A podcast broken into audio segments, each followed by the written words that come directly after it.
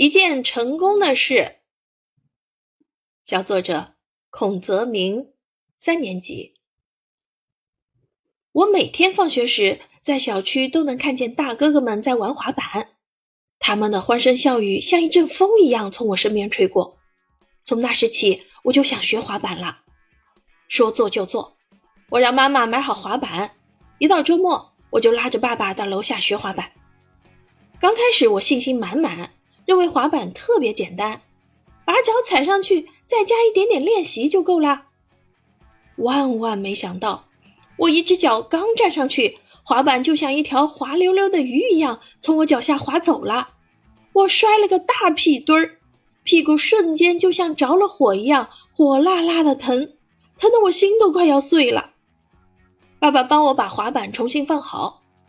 第二遍尝试时，我一边紧紧地抓着爸爸。一边小心翼翼地试着站上左脚，确认站稳后，我才敢把第二只脚放到滑板上。站上来后，我试着向前滑了一下，竟然可以站得很稳。我喜出望外，刚才紧张的心终于放下来了。旁边的小树好像也在为我哗哗的鼓掌。